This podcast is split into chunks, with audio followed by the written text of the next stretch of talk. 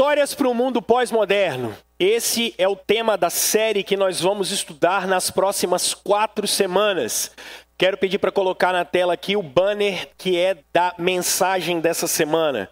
Então eu vou gastar um tempo fazendo uma introdução do porquê dessa série, do porquê desse nome, e depois quero introduzir a vocês ao tema de hoje, que é Era uma vez um reino verdadeiro. Por que histórias para um mundo pós-moderno? Se eu chegar para vocês e perguntar assim: como vocês aprendem melhor? Vocês vão ser esmagadoramente ah, concisos em dizer, pastor, a gente aprende por história. Quando a gente aprende por história, fica tudo muito mais fácil. Agora prestem atenção.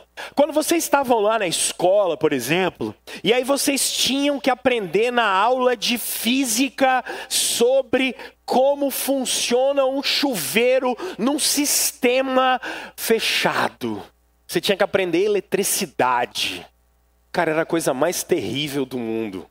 Era a coisa mais terrível do mundo quando você ia para uma aula de biologia e alguém ensinava para você aquelas ideias assim, como é a reprodução sexuada dos mamíferos. Ou como é que a gente começa a resolver aquele monte de problema de trigonometria. Aí você perguntava assim, cara, a gente come isso com o quê? Mas ninguém sabia. E quando eu uso esses termos, você nem lembra do que é esse negócio. Porque, infelizmente, dos 200, de 200 anos para cá, a sociedade começou a inventar um negócio que a gente não consegue entender. A gente não consegue aprender por ideias. A gente não consegue entender essas coisas muito abstratas que são ideias. Por exemplo, se eu chego para vocês aqui e eu começo a falar um monte de conceito teológico, a fé ativa dos seres humanos. Você fala assim, hã? O que é isso? Olha, eu quero hoje conversar com vocês sobre a doutrina da justificação pela fé. Aí você começa a falar assim? Ou chegar para você e falar bem assim: hoje nós vamos conversar sobre os insondáveis decretos de Deus. Aí você fala assim: hein? Eu não estou dizendo que isso não tem lugar, tem. Eu adoro teologia sistemática, eu amo, é uma área que eu adoro, eu sou apaixonado. Mas vocês sabem que vocês não aprendem assim. Vocês sabem que a melhor e as maiores lições que vocês aprenderam na vida foi quando alguém sentou e contou uma história para vocês. Lembra quando a gente, por exemplo, chegava quando era criança, aí alguém contava uma história para nós, e aí a gente chegava e ficava doido para lembrar qual era a moral da história.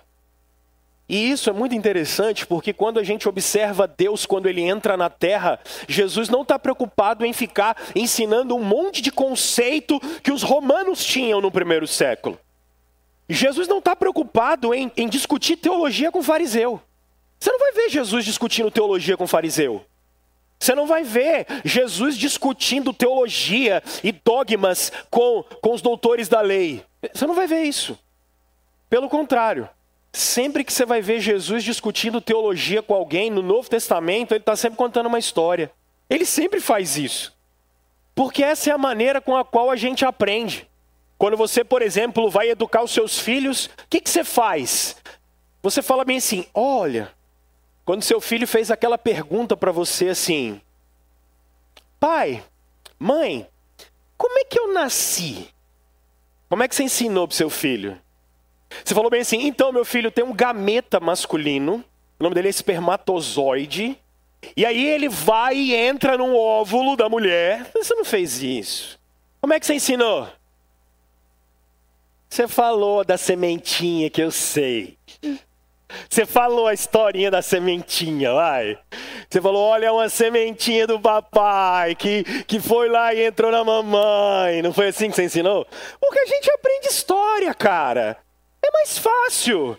E Deus sabe disso. Quando você olha Jesus, por exemplo, ensinando no Novo Testamento, ele usa história o tempo todo.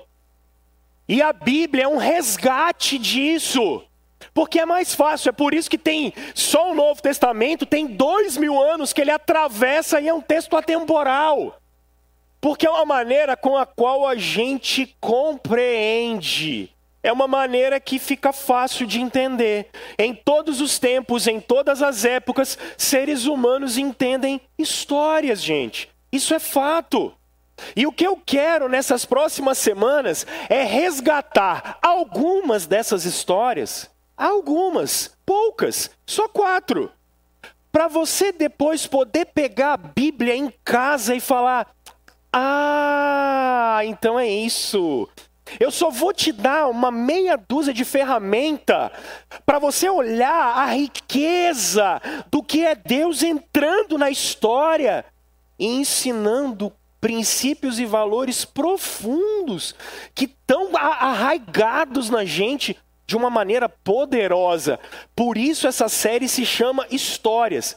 Mas ela não é história para qualquer tempo e para qualquer modo. Ela é uma história para um mundo pós-moderno. Porque vocês podem não a, ah, pensar no termo. Quando a gente foi pensar, eu junto com as meninas que preparam as artes, a gente estava pensando assim: bota pós-moderno ou não bota pós-moderno? Bota pós-moderno ou não bota pós-moderno? Bota pós-moderno. Porque talvez na feira de Campo Grande, ou no EPA, ou no 509, você não veja esse termo. Mas os seus filhos na escola veem esse termo o tempo todo. Isso está em tudo quanto é matéria nas universidades. Isso está em tudo quanto é curso de humanas. Isso influencia tudo quanto é tipo de informação que você tem, seja na mídia, em qualquer lugar.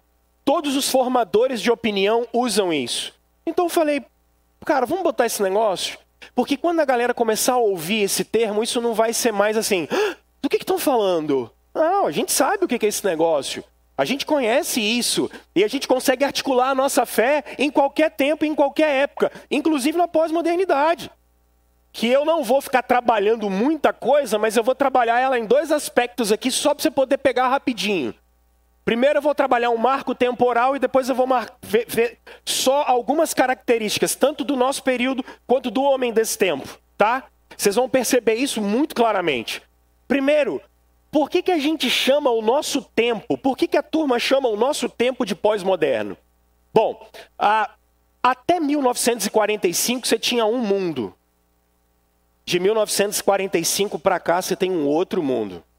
No Brasil, a gente foi sentir isso depois. Mas você tem um outro mundo. Até a Segunda Guerra Mundial você tem um tipo de mundo. Depois dela você tem um outro tipo de mundo. Porque na Segunda Guerra Mundial a coisa começou a ficar muito feia. Porque a gente descobriu que a gente consegue manipular a, a, as forças de, de. as máquinas de guerra a tal ponto que a gente consegue destruir o mundo todo. Porque a gente não pode só construir uma bomba atômica. A gente tem arsenal para destruir o mundo todo. E algumas mudanças muito essenciais começaram a acontecer a partir daí. E isso fez o mundo todo mudar. E isso fez a maneira com a qual o mundo todo é. Desde 1945 para cá, o mundo não é o mesmo. E eu vou mostrar para vocês isso. Ah, gente, o que, que a pós-modernidade tem? Hoje foi domingo, não foi? Pensa. Onde você almoçou hoje? Não precisa me falar. Porque quem nasceu na década de 50, 60, 70, era almoço de domingo e o que, que a gente fazia? Primeiro, as famílias eram maiores. E a gente ia para onde quando dava meio-dia? Era o tempo e o momento em que todos os irmãos agregados se juntavam e iam todos para casa do avô, da avó, do patriarca, da matriarca. Aí sempre tinha uma briga de cunhado com cunhada. Aí sempre tinha uma confusão, porque o filho de fulana faz isso, o filho de ciclano faz aquilo. E era o dia em que juntava-se todo mundo para comer, o único dia da semana que a gente comia galinha, porque era o que tinha. Não é isso? Hoje, quando dá domingo, meio-dia, aonde você vai? Lugar nenhum, você já comprou o galeto. Você já deixou ele encomendado às oito da manhã. Para meio-dia você pegar e comer ele com farofa. Quando você não compra o galeto, você já pediu duas marmitas, que é para dividir entre os quatro da casa, porque a família é menor. Porque você come rápido para quê? Para as duas da tarde, o que, que você está fazendo às duas da tarde de domingo? Você já dormiu, meu filho, há muito tempo. Você não tem tempo para estar tá na casa de ninguém. Duas da tarde você já dormiu há muito tempo. Você já dormiu às duas, porque você vai acordar às cinco. Alguns acordam às quatro, que é para ver o futebol. Mas quem nasceu na década de 50, 60 e 70 não tinha nem TV. É ou não é? Percebe como são as coisas? A pós-modernidade tem pelo menos três características que estão aí no almoço de domingo de vocês. Número um, individualidade. É o período mais individualista da história. A gente não para para ficar com ninguém. A gente não tem tempo para ninguém. A gente não gosta de ter ninguém. A gente não quer ter as pessoas, porque a gente não quer que o nosso sossego seja tirado. A gente não quer isso. A gente não quer dar atenção para as pessoas. Vídeo almoço de domingo. Você não está preocupado com os outros. Você está preocupado com você. A pós-modernidade tem isso. É um período de hiperindividualização. Indivíduo é tudo meu. Olha qual é o maior debate no Brasil hoje. Uma palavra: liberdade. A gente só fa... a palavra de ordem no Brasil é liberdade. A gente só fala em liberdade. Mas isso é algo da pós-modernidade. Porque, na verdade, quando vi de liberdade, o que as pessoas estão atrás? Não é da liberdade em si, é de individualidade. O que está por trás é isso. Semana passada eu estava em contato com missionários do Iraque que trabalham no meio dos muçulmanos no Iraque. É, é interessantíssimo conversar com esses caras. Um deles foi metralhado no meio da rua. O cara tá, foi, foi literalmente. A gente não tem nem ideia do que é isso. O cara tava passando de carro e bicho deram uma rajada de metralhadora no cara que é pastor da igreja. Explodiram a igreja. Explodiram, soltaram a bomba na igreja. A gente tem noção do que é isso? Não. Porque a gente não tem ideia do que é isso. A gente mora num, num lugar, num ocidente livre. A gente mora nesse lugar. Aí quando a gente vê esses caras, aí a gente começa a falar bem assim: meu irmão, o que, que é opressão de verdade? Mas é porque a pós-modernidade é assim, ela é, é, ela é individual. É essa ênfase na individualidade. Qual é a coisa que você mais odeia? Que te tirem a privacidade, que te tirem a paz. É o que você mais odeia. Isso é característica da pós-modernidade. Segunda coisa, outra característica da pós-modernidade. Quem nasceu em 1950, 60 ou 70 não precisa levantar a mão, porque de manhã o pessoal ficou meio assim na hora de levantar a mão, porque entrega a idade. Mas vocês declararam o seu primeiro telefone no imposto de renda. Lembra? Você comprou o seu primeiro telefone por um consórcio em que você pagou e foi sorteado para ele. E o preço do telefone era o preço de um apartamento, era o preço de uma casa. Com o telefone você comprar três carros. Você não precisa disso mais. Hoje a gente compra telefone descartável, né? Você passa na banca, compra um telefone, usa uma vez e joga fora. Olha que loucura, cara. Porque a pós-modernidade tem uma outra coisa, que é tecnológico. Gente, meu pai fez uma cirurgia cardíaca há uns 45 dias mais ou menos. Quando eu fui levar ele para o pré-operatório e para o pós-operatório, eu falei: eu tô num hospital ou numa mecânica? Porque o cara chegou para a gente e falou assim: não, aqui é o seguinte, nós vamos tirar o coração dele. Aí parece que você vai fazer assim: nós vamos bater ele na mesa, soprar para ver se funciona. Né? Aí a gente vai trocar a válvula. A gente vai trocar a válvula. Isso é carburador esse negócio, doutor? Não, era, era o coração do meu pai. E ainda fizeram um exame de imagem, arrancaram a veia da perna dele, cara. Tiraram uma do peito e botaram uma veia nova. E, cara, meu pai tá assoviando por aí. Ó. Tá bom, de, o coração. Aí morreu de outra coisa, do coração não. Quem nasceu na década de 50, 60, 70, sabe um tratamento cardíaco que era feito? Para desintoxicar seu sangue, eles faziam sangrias e deixavam você ficar sangrando. Vocês lembram disso? Quem é mais velho aí? Ficavam cortando seus pulsos para você sangrar e depois via se você. Seu Florindo, o senhor sabe o que, é isso, seu Florindo? O senhor lembra? Depois o senhor conta para nós. o médico da década de 50, se chegasse para a gente hoje, ele ia falar assim: o que é isso que vocês fazem, meu irmão? Tá louco? Quem foi mãe? Quem foi mãe há mais de 30 anos, não levanta a mão também, tá? Mas quando é, quando é que vocês souberam o sexo do neném? Quando? Quando nasceu. E aí, é menino ou menina?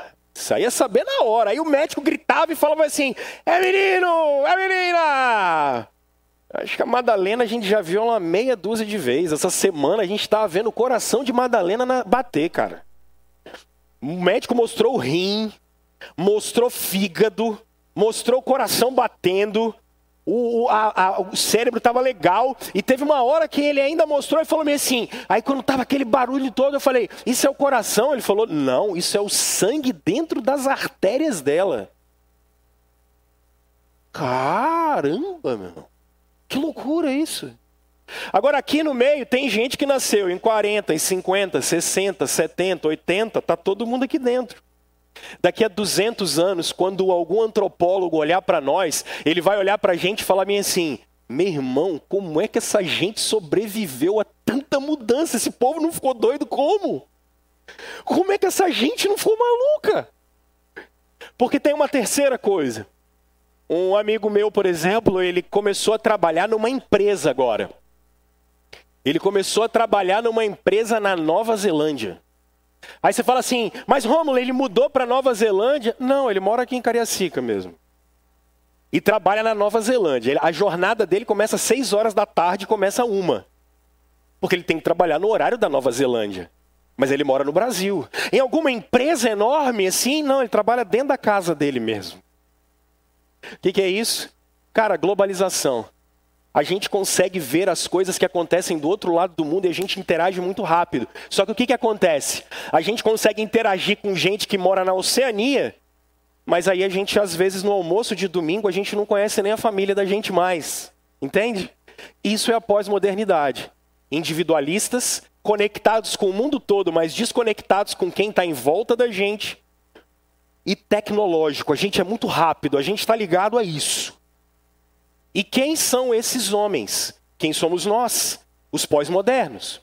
Eu conversei com vocês há umas três semanas, terminando a outra série, quando eu estava, ou quatro semanas, sei lá, quando eu, eu citei para vocês um, um, humanista francês chamado Luc Ferry. E o Luc Ferry falou uma coisa muito interessante para vocês poderem entender como é que somos nós, os pós-modernos.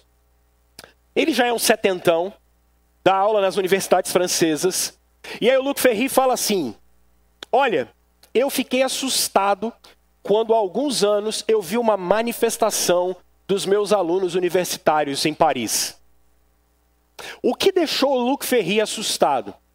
Meninos de 20 anos estavam fazendo manifestações nas ruas.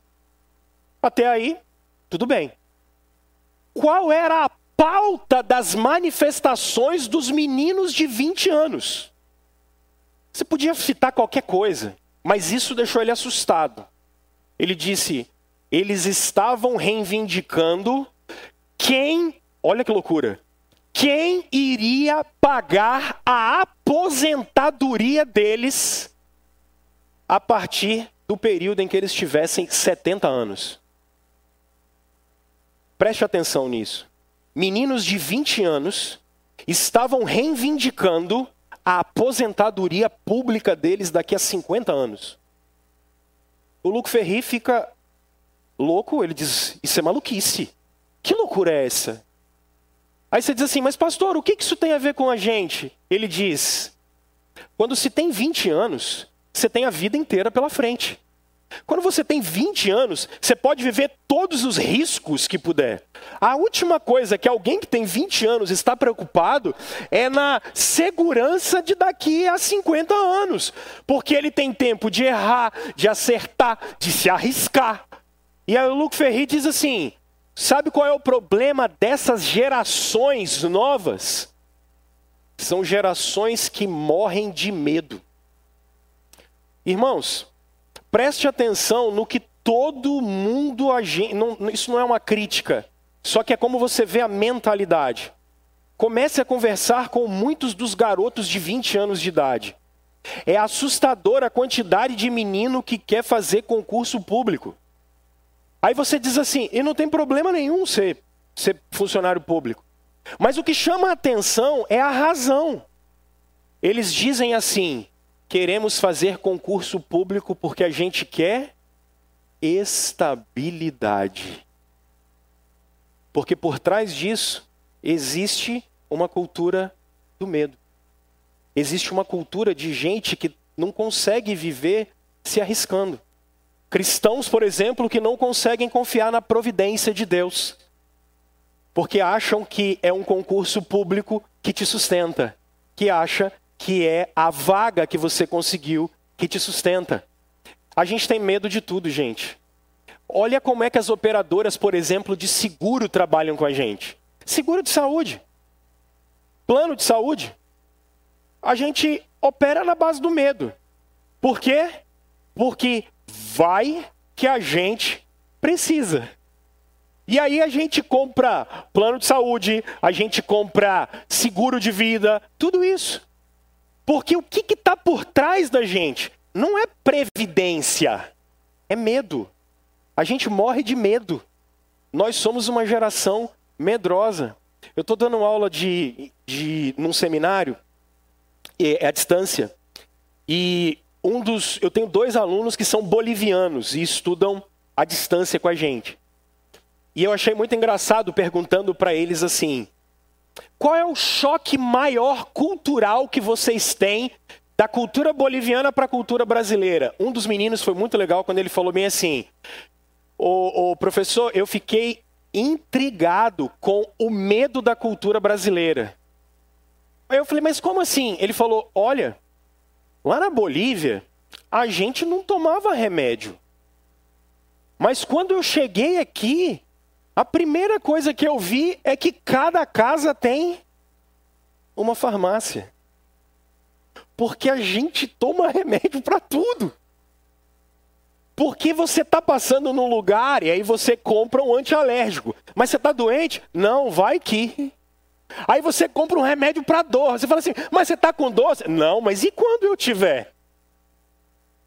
É a nossa cultura. É interessante. Quando você começa a ver que a gente opera desse jeito. A gente opera pelo medo.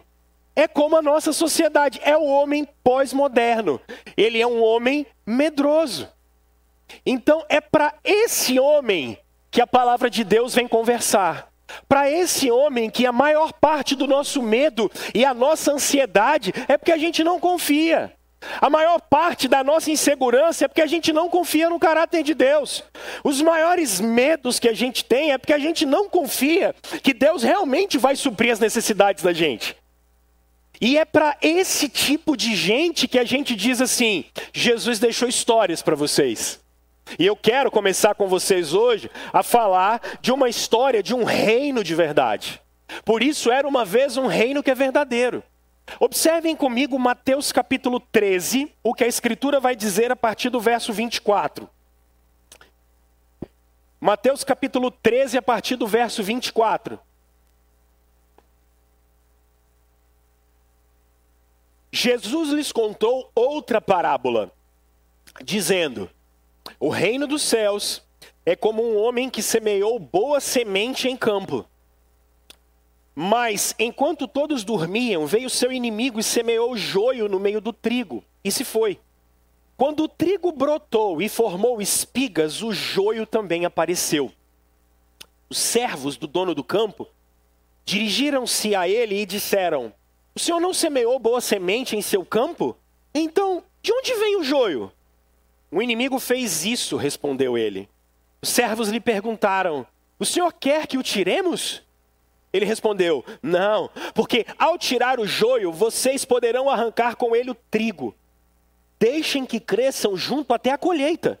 Então direi, a, a, a, então direi aos encarregados da colheita: Juntem primeiro o joio e amarrem-no em feixes para ser queimado. Depois, juntem o trigo e guardem-no no meu celeiro. Verso 36, meus irmãos. Então, ele deixou a multidão e foi para casa.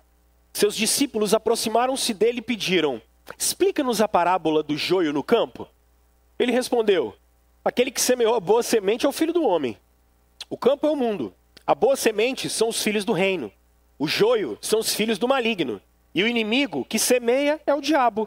A colheita é o fim desta era. E os encarregados da colheita são anjos. Assim como o joio é colhido e queimado no fogo, assim também acontecerá no fim desta era. O filho do homem enviará os seus anjos e eles tirarão do seu reino tudo o que faz tropeçar e todos os que praticam o mal.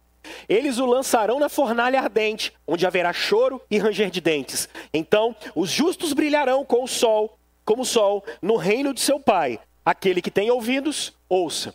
Vamos orar. Pai, sua palavra que é a grande revelação do Senhor para nós. Nós pedimos que ela ela seja aplicada no coração da gente. Em nome de Jesus, ilumina seu povo, Deus. Nós precisamos como homens e mulheres pós-modernos. Nós precisamos das histórias de Jesus para nos guiarem. E é no nome de Jesus que nós oramos. Amém. Meus irmãos, é, qual contexto Jesus escreveu isso? Ou melhor, Jesus falou isso. O Evangelho de Mateus, ele é organizado por Mateus em cinco grandes discursos de Jesus. Esse aqui é o terceiro, dos quais você vai observar oito parábolas que falam do reino dos céus. O primeiro discurso de Jesus está no capítulo 5, 6 e 7, é o Sermão da Montanha.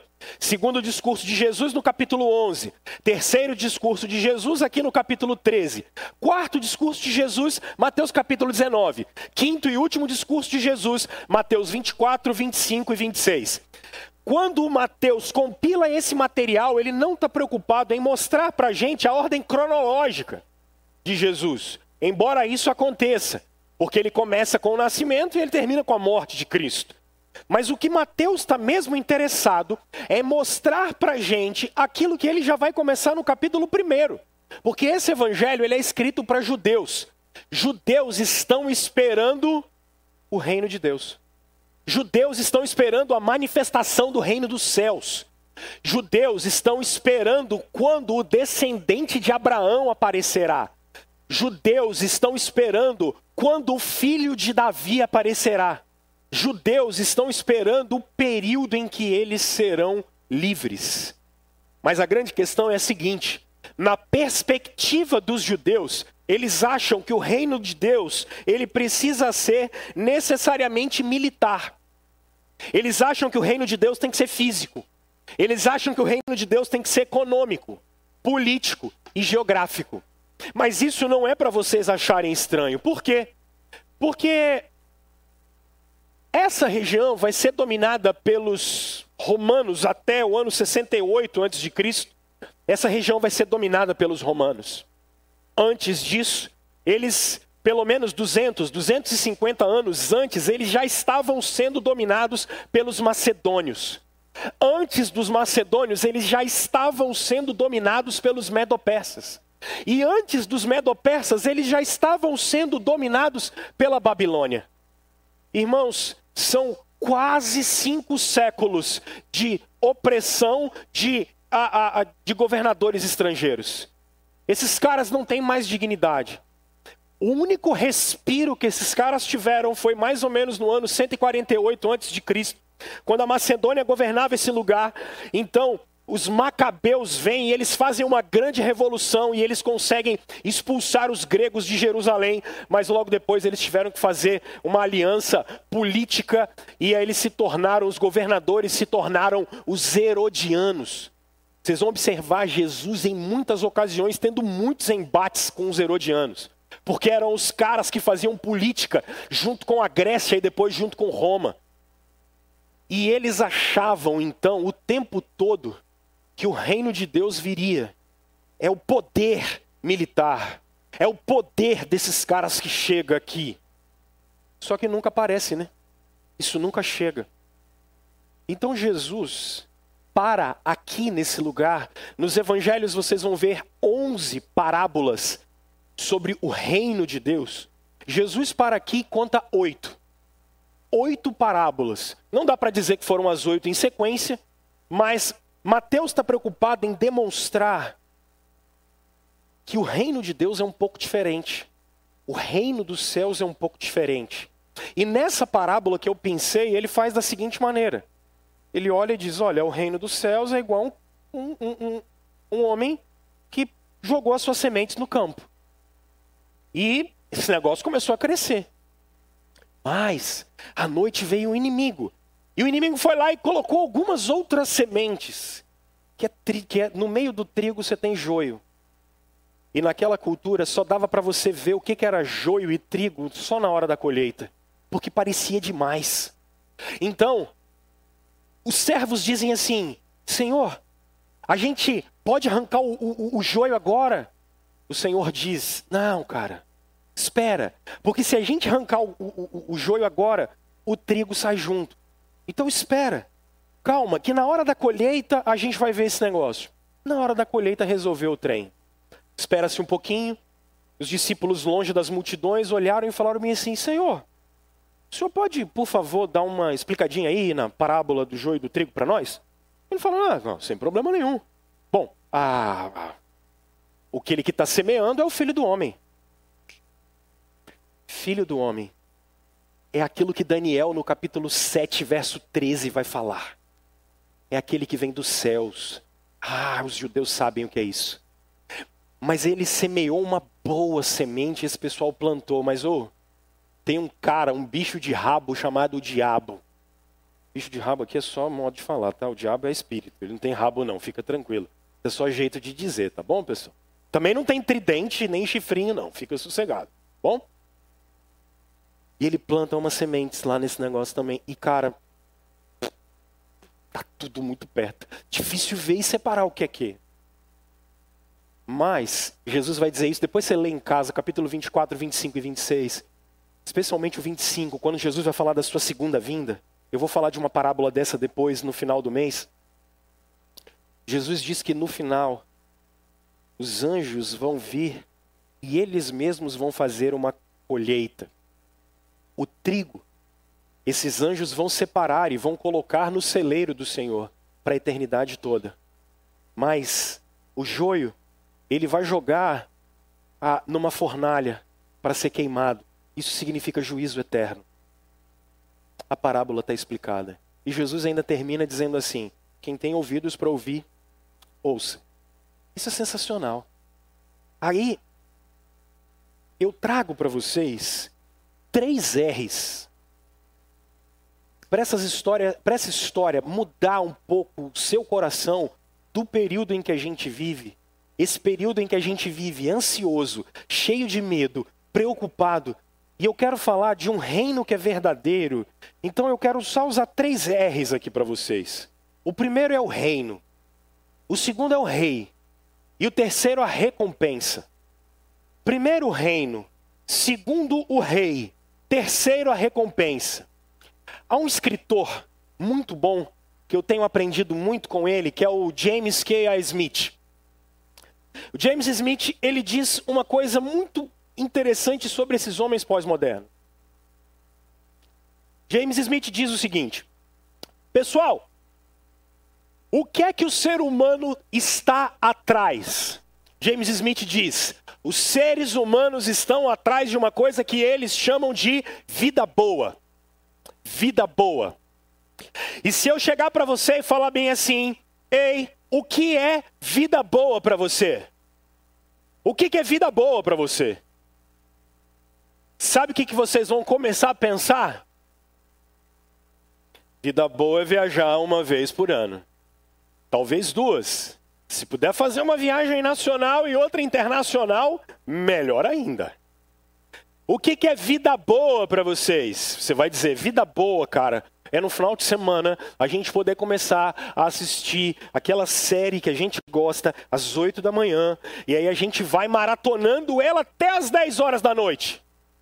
Aí às 10 da noite você para, entra no iFood, pede aquele podrão abençoado, come aquele negócio todo, Coca-Cola com batata frita, bate aquele rango enorme e para onde você vai depois?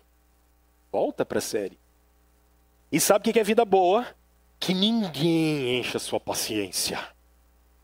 Vida boa é você abrir sua gaveta de cueca hoje e ver 4 mil reais guardado lá. Tá vendo? Tô vendo os irmãos aí que estão dando um glória a Deus, né? É, gente, é vida boa. Vocês não são Vitor e Léo, não, mas estão atrás da vida boa, né? Só não tem sapo que cai na lagoa. Vida boa, gente, vida boa. Vida boa pra gente é isso. Vida boa é trocar de carro todo ano. Vida boa é ver a gente olhar para nossa conta bancária, para o extrato no aplicativo, que você olha 12 vezes por dia. E aí você vai olhar ele e ver que tem mais azul do que vermelho, porque vermelho quer dizer que você gastou, azul quer dizer que entrou uns trem lá. Isso é vida boa. Cara, o James Smith é sensacional nessa análise. Vida boa. Vida boa é fazer o check-up. E aí, quando você faz o check-up, você sai de lá e fala: a máquina está funcionando bem. É vida boa. Aí você fala assim: agora eu posso fazer o que eu quiser. E da boa é fazer churrasco de picanha todo sábado, Deus seja louvado. Isso é vida boa. Vida boa. É o que tá todo mundo, é, é o que todo mundo quer. Vida boa é quando alguém fala bem assim: qual é a sua projeção de futuro? Aí você diz: eu quero comprar um sítio. Nunca vai no sítio, mas você tem ele. Usa o sítio três vezes no ano e olhe lá. Mas tá aí lá. Vida boa.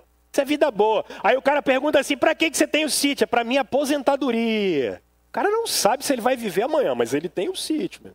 Esse negócio é esse aí. Isso é a vida boa. A gente só busca isso, cara. Sabe por quê? Porque pra gente, vida boa é qualquer coisa que seja material. Vida boa pra gente é qualquer coisa que vai trazer pra gente capacidade de consumo. Vida boa é você chegar no supermercado e poder encher o carrinho e comer o que você quiser. Porque você quer sentar no sofá e você quer pegar um pote de sorvete e comer aquele negócio todo de colher. Ficar com a barriga dura depois no final. Isso é vida boa pra gente. Porque vida boa para nós é só qualquer coisa que seja material. Isso é vida boa. Vida boa é a gente conseguir formar, fazer não sei o quê, especialização tal, passar em coisa tal, os negócios faturaram mais. Isso é vida boa para a gente. Qualquer coisa que seja material. Isso é vida boa para nós. Agora, olha o texto bíblico comigo. Verso 24. Jesus está dizendo: o reino dos céus. Observem o verso 31. O reino dos céus. Observem comigo o verso 33. O reino dos céus. Observem comigo o verso 44, o reino dos céus. Observem comigo o verso 45, o reino dos céus. O verso 47, o reino dos céus. Por quê? Porque enquanto a gente só corre atrás daquilo que é material, Jesus está dizendo, ensinando uma coisa para a gente que é: o reino de Deus é espiritual. O reino de Deus é espiritual. E não depende do tanto de coisas materiais que a gente tem ou não.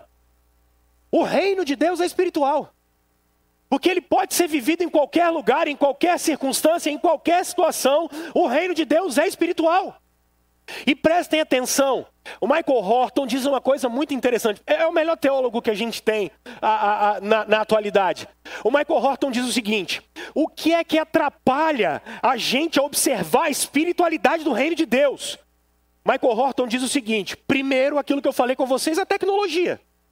Porque, irmãos, olha o que eu conversei com vocês mês passado. Quando você fica doente, a primeira coisa que a gente faz é tomar remédio. É automático na minha cabeça e na sua. A gente não, a gente não pede graça a Deus. A gente não pede graça a Deus. Porque a, a, a fé da gente está incutida nos meios e não em quem providenciou os meios. A gente conseguiu resolver problemas muito complexos. Eu acabei de falar do coração do meu pai. São situações muito complexas. Então a gente coloca a nossa fé nos meios. A gente não coloca a fé da gente em quem deu os meios. Isso atrapalha a gente observar a ação de Deus. Atrapalha, segundo Michael Horton, a, a gente a, a ver os meios de Deus, a nossa capacidade produtiva. Irmãos que são um pouco mais velhos, que são de uma época aí não tão pós-moderna assim. Vocês que estudavam no antigo grupo escolar, lá no interior do Cabrobró fora, como é que, aonde vocês levavam a, as, as coisas de vocês para a escola? Na sacola de arroz. Era na sacola de arroz, que não é igual a sacola de arroz é, calafate que vocês veem aí. Era um negócio meio meio bornal assim. E aí você carregava o material dentro daquilo. Não era assim que vocês iam para a escola, vocês mais velhos? É, não precisa falar, porque eu sei, só se dá uma sacudida na cabeça aí. A gente não tem isso, cara. Para nós é muito mais fácil, porque a gente produz muito, a gente tem muito. A gente tem tudo demais. A geladeira começa a ficar meio vazia, você diz, eu vou ao supermercado. E aí o que, que a gente vê? A gente, na verdade, a, a gente tem fé na nossa produtividade, em não em quem deu a produção. Mas tem uma terceira coisa que o Michael Horton trabalha com a gente. Ele diz o seguinte: cara, a gente está muito apegado a essa era. A gente está apegado demais nessa vida. A gente não consegue acreditar que existe uma vida por vir. A gente não está preocupado que existe uma vida e uma ressurreição dos mortos, aonde a gente vai se levantar. Porque a gente só está preso com aquilo que é material. A gente ama a paz pessoal. A gente ama essa prosperidade. A gente só ama isso que esse tempo dá para gente. É só isso que a gente gosta. Só que aí, Jesus vem mostrar para a gente o seguinte: a natureza do meu reino é espiritual ela é diferente. A natureza do reino de Deus é espiritual. E o que, que eu quero dizer com vocês? Duas frases para eu poder aplicar. Irmãos, nós somos chamados a viver agora, mas com expectativa no futuro. Nós somos chamados a viver agora com expectativa no futuro. Percebam, irmãos, que neste exato momento, nós temos irmãos que não estão aqui, que estão espalhados pelos quatro cantos da terra. Eles estão com a mesma palavra de Deus que vocês embaixo do braço. Vocês nunca pregaram o evangelho para eles, mas eles estão cantando a mesma música que vocês, adorando o mesmo Deus que vocês. Porque a natureza do reino de Deus é espiritual. Eles adoram o mesmo Senhor que vocês. Eles adoram o mesmo rei que vocês. Por isso, Olha a dimensão do reino de Deus. Esses irmãos estão agora, vivendo agora, mas tanto eles quanto nós temos uma expectativa: a volta de Jesus, a vinda de Jesus, o retorno de Jesus. Você é chamado, assim como eu, a viver agora, mas com a expectativa no futuro vivendo na expectativa da vinda de Jesus. O problema é que a gente desenvolveu os nossos meios de produção a tal ponto, a gente desenvolveu ciência a tal ponto, que a gente não, na verdade, se Jesus pudesse atrasar umas duas semanas, seria ótimo, porque tem a minha formatura na universidade.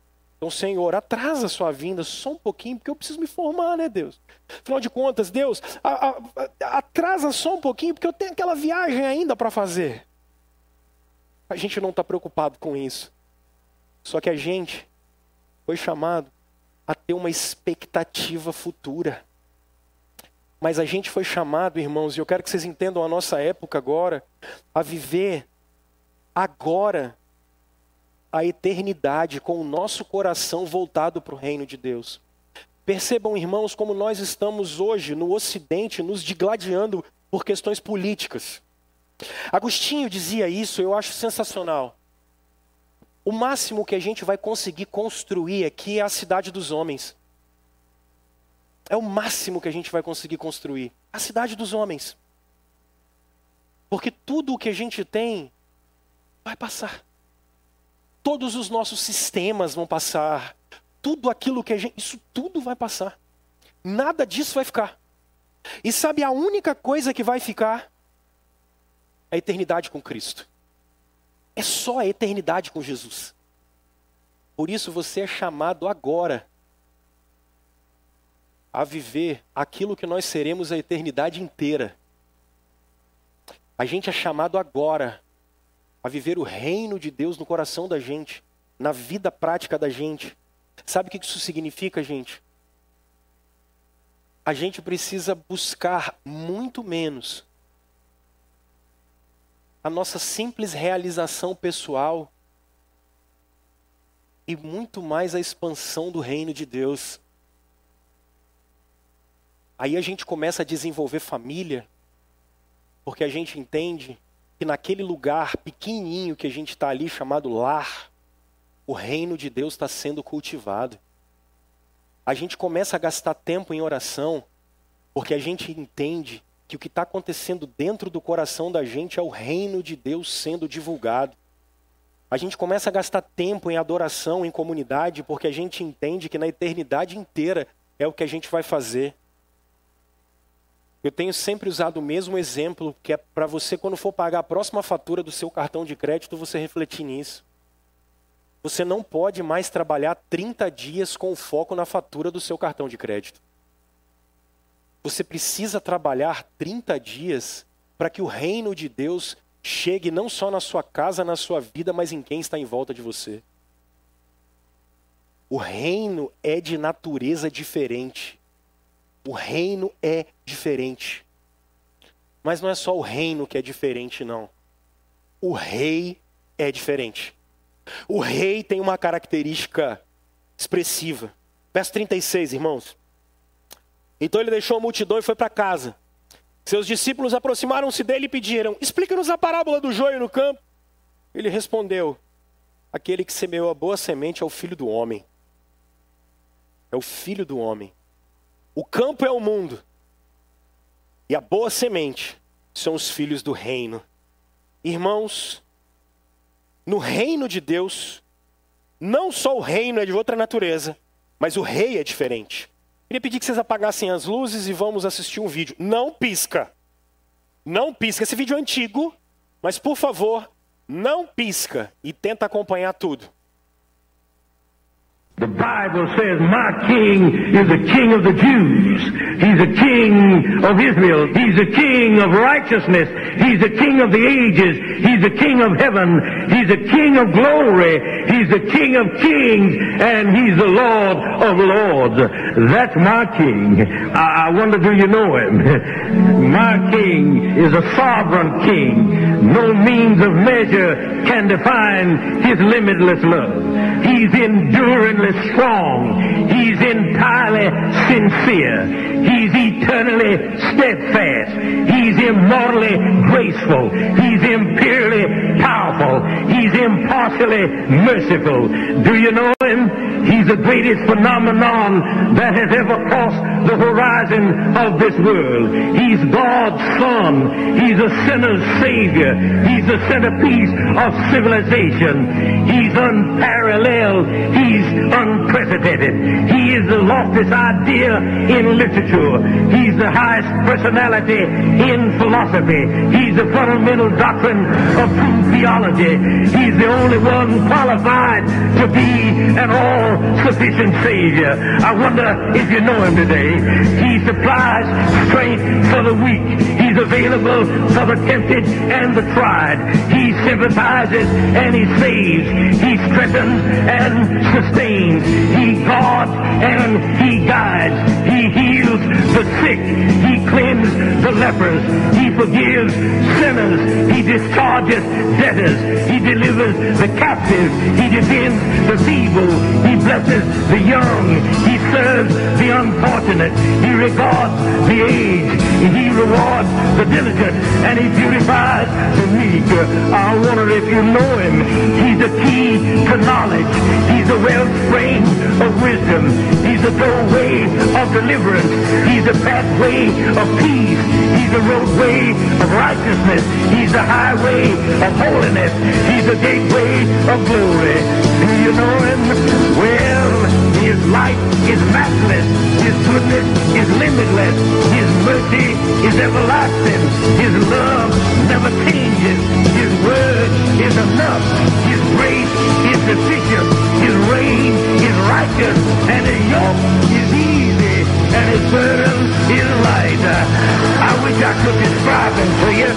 Impossible. He's incomprehensible. He's invincible. He's irresistible. Well, you can't get him out of your mind. You can't, you can't get him off of your head. You can't outlive him, and you can't live without him. Well, the Pharisees couldn't stand him, but they found out they couldn't stop him. Pilate couldn't find any fault in him. Herod couldn't kill him. Death couldn't handle him, and the.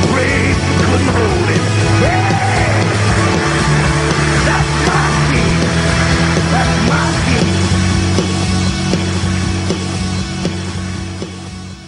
Dá para entender que nosso rei é diferente? Nosso rei é diferente. Nosso reino não tem, não é do Oiapoque ao Chuí. Nosso reino, ele transcende, porque o nosso rei é maior do que isso. Em contato com os missionários que trabalham com os muçulmanos, você sabe o que está acontecendo? Eles não podem pregar. Os muçulmanos estão tendo sonhos. Você sabe com quem que os muçulmanos estão tendo sonhos? Com o rei de vocês. E eles correm para as igrejas, porque eles estão atordoados. Porque no lugar onde você não pode pregar o evangelho, Jesus está aparecendo para essa gente. Jesus está se manifestando para essa gente. Jesus está salvando essa gente. E o rei está se manifestando, gente. O rei está aparecendo e o rei está se fazendo glorificado. Nosso rei não é Pilatos, nosso rei não é Herodes. Nosso rei, o nosso reino não é Jerusalém. Nosso reino é o cosmos inteiro, é a criação inteira, aonde Jesus colocou o seu trono eterno e da onde ele governa todas as coisas com o seu cetro de justiça. Esse é o nosso rei. Ele é diferente. Ele não é como os homens para mentir. A palavra dele não falha, não volta vazia. Vocês têm um rei diferente. A doutrina desse rei é diferente. Ele é diferente de tudo o que acontece. E pastor Rômulo, como é que eu aplico isso no meu coração? A maior parte de nós está doente, morrendo de medo e depressivo porque não confia no caráter desse rei. Não confia no poder deste rei. Só que aí, as promessas que ele faz para mim e para você são diferentes. Elas são diferentes das propostas que as cidades dos homens dão para nós. O rei da gente é diferente. Jesus continua reinando, irmãos. Jesus continua reinando. Há dois mil anos a igreja de Jesus sofre ataques de todos os lados, o tempo todo. Se não foi nos primeiros séculos, quando a turma matava os nossos irmãos em arenas. Depois disso, é, eles começaram a ser mortos, mas de uma outra maneira. O racionalismo varreu as igrejas. E aí, quando você olhava, você falava assim: será que as igrejas ainda vão sobreviver? Elas estão aí até hoje.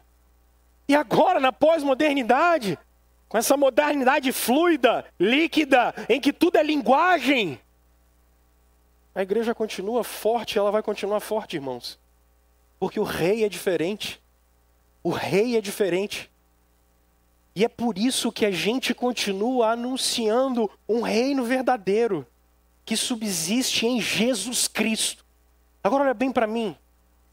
A alma do brasileiro, historiograficamente falando, a gente é um povo carente. O que, que significa isso? Eu brinquei de manhã dizendo que Freud explica, e explica mesmo. Porque dentro da construção da identidade do brasileiro, a figura masculina sempre foi ausente. Você quer ver isso? Você tem uma facilidade enorme em se identificar com Deus como sendo pai. Deus como sendo pai, para você é fácil se identificar. E não é errado. Até porque Jesus disse que isso deveria acontecer. E a gente identificar Deus como pai. Mas percebam que nós brasileiros temos uma dificuldade enorme em identificar-nos com Cristo. É mais fácil, por conta da nossa carência como povo, a gente se identificar com Deus como Pai, mas a gente não se identifica com Cristo como Salvador. Aí eu vou para o Novo Testamento. É diferente. Porque, irmãos, Cristo é aonde todos os tesouros de Deus estão guardados. Há uma união entre nós e nosso Salvador. Quanto mais próximo de Jesus você for, mais você vai conhecer a Deus como Pai. Quanto mais próximo de Jesus você for, mais você vai conhecer o caráter de Deus. Mas a nossa cultura é uma cultura de carência de figura masculina. Isso é difícil para nós. Nos identificarmos com Jesus é difícil, porque é mais fácil a gente se identificar com uma figura paterna. Só que o desafio que a Escritura está trazendo para a gente hoje é uma coisa que o Spurgeon sempre fala. Falava, né? No século XIX. O tesouro que a igreja tem é Cristo. O tesouro que nós temos é o nosso Salvador. Se a sua alma está seca, corra para Jesus. Grite por Ele. Se você quer saber que tipo de ser humano você tem que ser, grite por Jesus.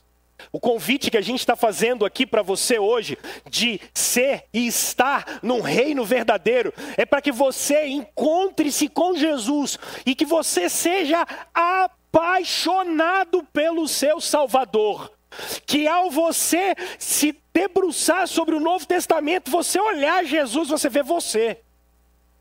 Você se identificar nele ali ele te substituindo, Ele amando você, Ele olhando dentro dos seus olhos e destilando amor por você, destilando a vida dele para você poder ter vida. O tesouro que nós temos chama-se Jesus Cristo, Ele é o nosso Salvador. É a Ele que adoramos. Irmãos, nós precisamos ter o coração educado para amar Jesus. Amar Jesus. Falar Deus no nosso tempo é uma coisa muito abstrata. Deus. O que é Deus? Por isso ele se revelou em Jesus Cristo. A gente tem um Deus que a gente chama de nosso, porque a gente adora Ele como foi manifestado na figura de Jesus. E Ele é Rei. Ele é Rei. Nosso Senhor é Rei. O reino é diferente. E o Rei é diferente. Mas o terceiro R é: a recompensa é diferente. Observem, meus irmãos, que enquanto a gente busca vida boa em qualquer coisa que seja material, olha o que Jesus está dizendo, verso 38. O campo é o mundo, e a boa semente são os filhos do reino, os joios são os filhos do maligno. Verso 40. Assim como o joio é colhido e queimado no fogo, assim também acontecerá no fim dessa era. O filho do homem enviará os seus anjos, e eles tirarão do seu reino tudo o que faz tropeçar e todos os que praticam o mal. Eles os lançarão na fornalha ardente, onde haverá choro e ranger de dentes. E os justos? Os justos brilharão como o sol no reino de seu Pai. Irmãos, no reino de Deus a recompensa é diferente. A recompensa é outra. Eu estou na igreja desde fevereiro de 1984, que foi quando eu nasci. Hoje, uma menina da igreja, Claudião, uma criancinha, falou com a mãe dela assim: Mãe, a barba do pastor tá mais branca, né? Vocês juram? Tô ficando mais velho, gente. A gente fez a profissão de fé de um adolescente hoje que eu falei assim, Davi, te batizei, né? Ele é, batizou. Eu falei com o Jader, rapaz, já não posso falar que eu sou um jovem pastor. Já estou começando a ficar velho. Ó oh, Deus. Fui na visita com a Saf essa semana uma irmã fala assim: ih, o pastor tá ficando careca. Eu falei: vocês juram? Não diga isso. É. É o tempo. Paciência, né? Não, é experiência, é experiência. E a mulher mandou ir pra Turquia botar cabelo. Falei: pera aí. Volta pra cá, vai. Pessoal, eu não me lembro quando é que eu ouvia falar de céu e inferno. A gente não ouve falar dessas coisas. A vida é boa demais. A gente não está preocupado com a eternidade. A vida é boa demais para a gente se preocupar com a eternidade. Dando aula para essa turma de seminário, um dos alunos conversando comigo dizia: professor, o que eu estou achando mais interessante é que eles começaram a estudar teologia há algum tempo e aí eles estão eles estão sendo o tempo todo defrontados com, com a, essa teologia coach, com nove passos para chegar ao sucesso. Quando você vai à igreja para ter é, passos para se tornar alguém melhor.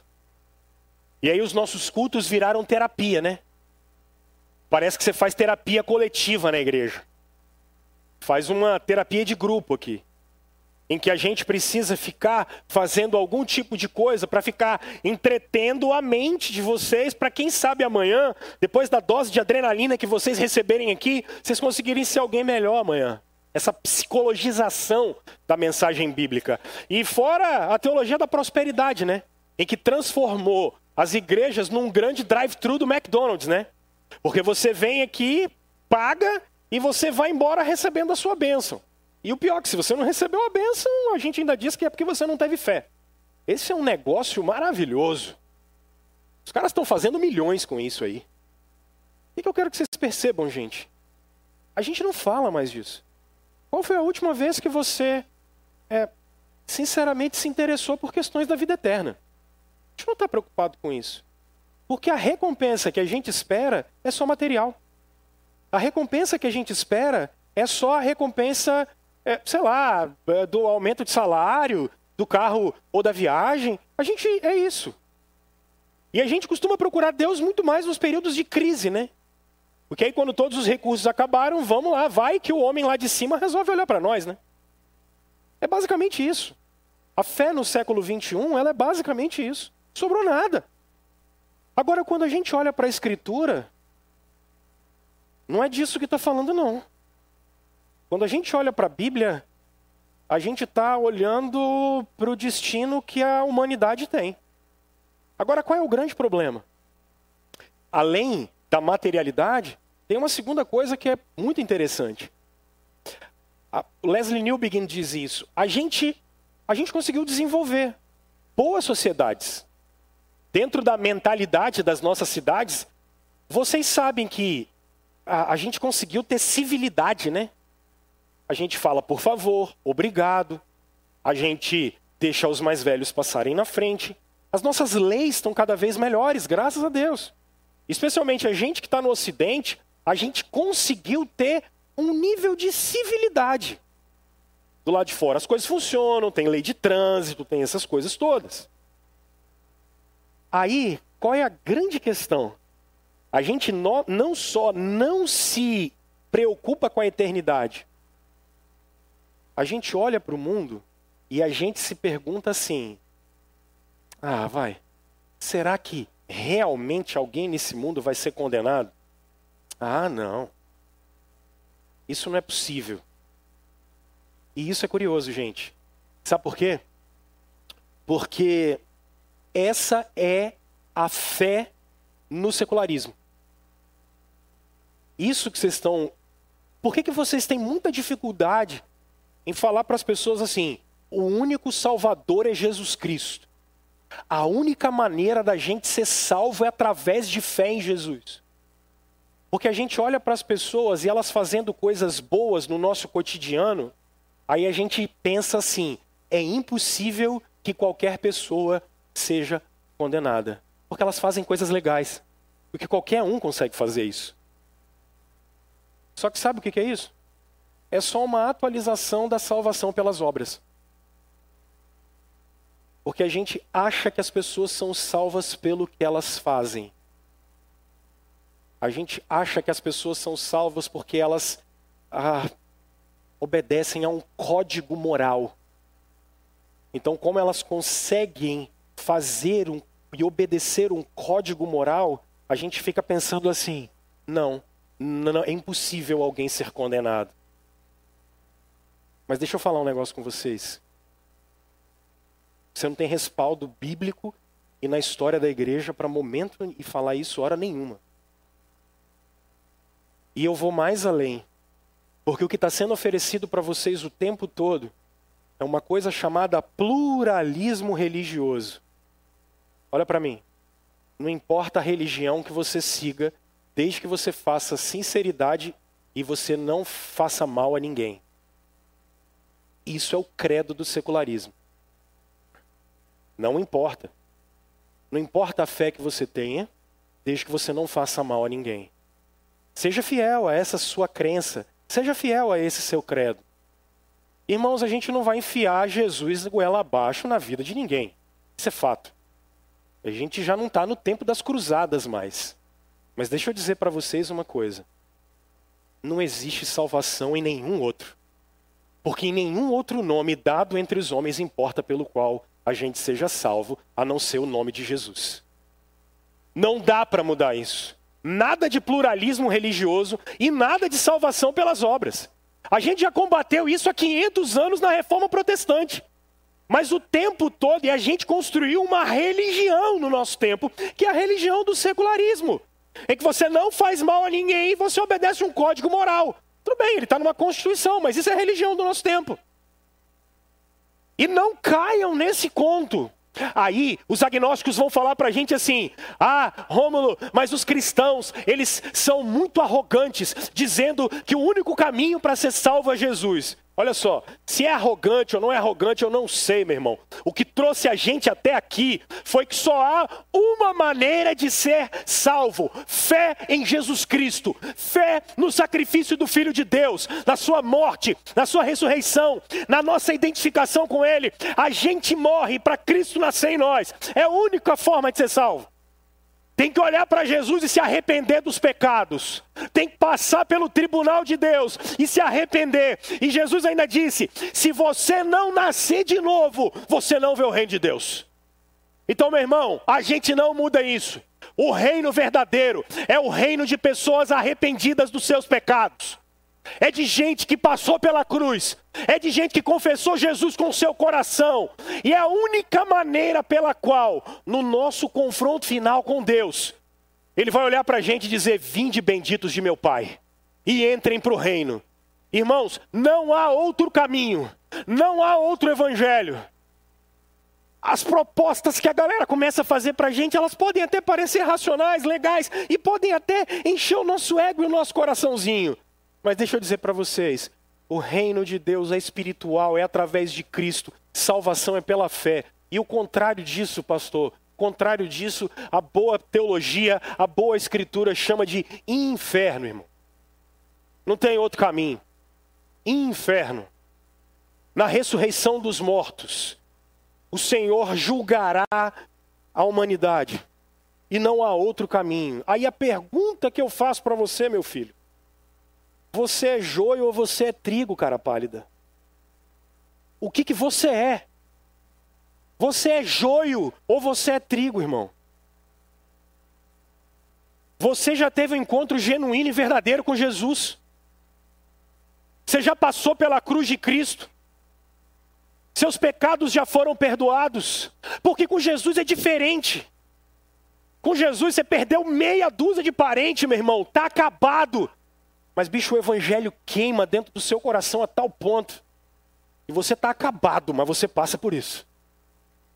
Com Jesus, a morte nunca é o final. Com Jesus, a culpa nunca engole a gente.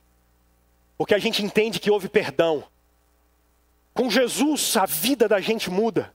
Independente da circunstância e da materialidade. Com Jesus, a gente está arrebentado, mas a gente está com Ele. Porque a gente sabe que Ele está com a gente. Com Jesus a gente está ah, radiante de alegria, a gente olha para os céus e dá alegria. A minha pergunta é, meu filho, você é joio ou você é trigo?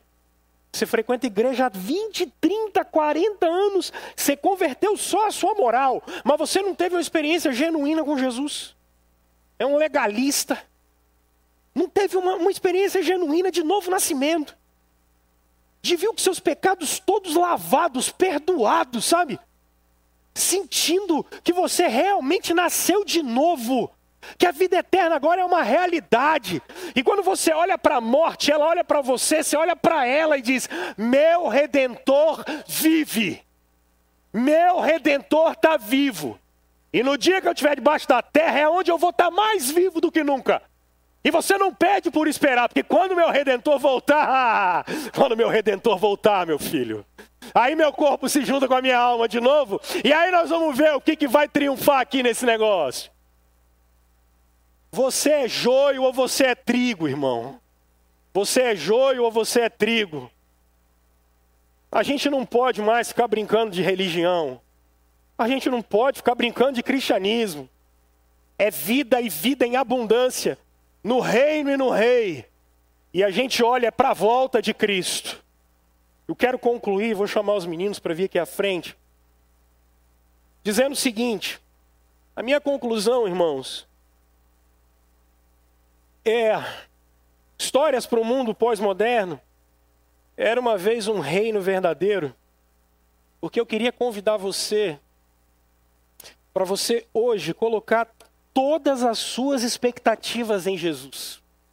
Todas. Você colocar todas as suas expectativas em Jesus. Tudo.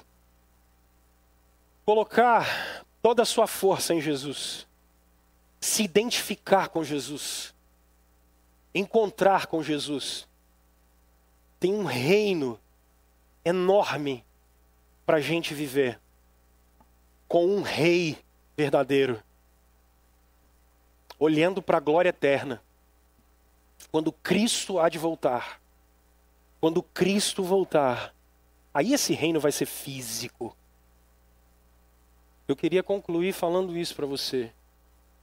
Irmãos, no reino de Deus, coloquem todas as suas expectativas em Jesus. Todas. Todas. Hoje é um dia da gente se encontrar com o Filho de Deus. A gente tem um encontro com Ele aqui agora, na mesa dele, em que Ele está presente pelo Espírito Santo, para abençoar a vida da gente. Porque esse encontro é real. Ele fala com a gente pela palavra dele, mas ele fala com a gente pela mesa. Ele fala com a gente quando a gente está unido. Para hoje você sair daqui como um cidadão dos céus como um filho de Deus, adotado pelo Rei Jesus, o nosso Senhor.